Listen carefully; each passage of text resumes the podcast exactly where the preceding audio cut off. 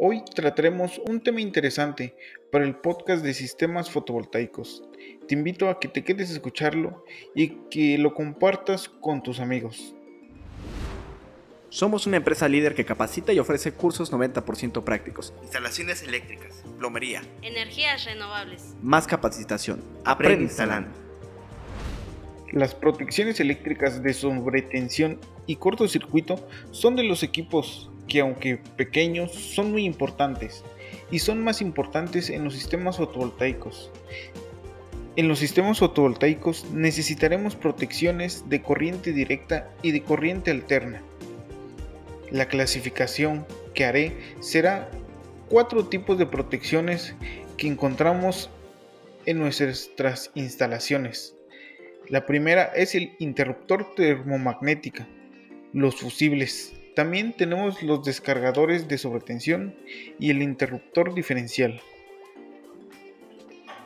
El primero de ellos, el interruptor termomagnético, es el más conocido. Este actúa sobre, con sobrecargas y también actúa ante cortocircuitos.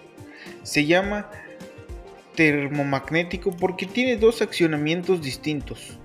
Uno es por las sobrecargas que se acciona por la parte térmica y la parte magnética que también dispara el interruptor. Los hay de distintos tipos, dependen de lo que estén protegiendo. Existen modelos para corriente alterna y para corriente continua, que en corriente directa son también utilizados como seccionadores y que estos solo protegen las instalaciones eléctricas. El fusible cumple la misma función que el interruptor termomagnético.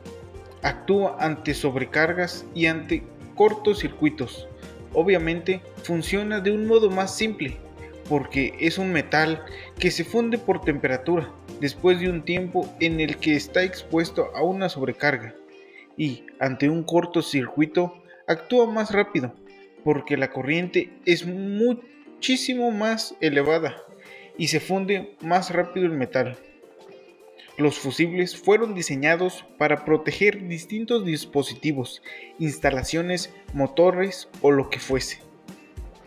Luego tenemos los descargadores de sobretensión o protectores contra descargas atmosféricas. Lo que hace es que ante una descarga atmosférica, como un rayo que pueda afectar a los módulos solares o a nuestra instalación, es enviar esa carga de sobretensión al sistema de puesta a tierra. Por último, el disyuntor diferencial se destaca como medida de protección muy importante. El disyuntor diferencial protege a las personas de accidentes por contacto directo a partes activas de la instalación o a elementos que tengan electricidad por corrientes residuales o de fuga.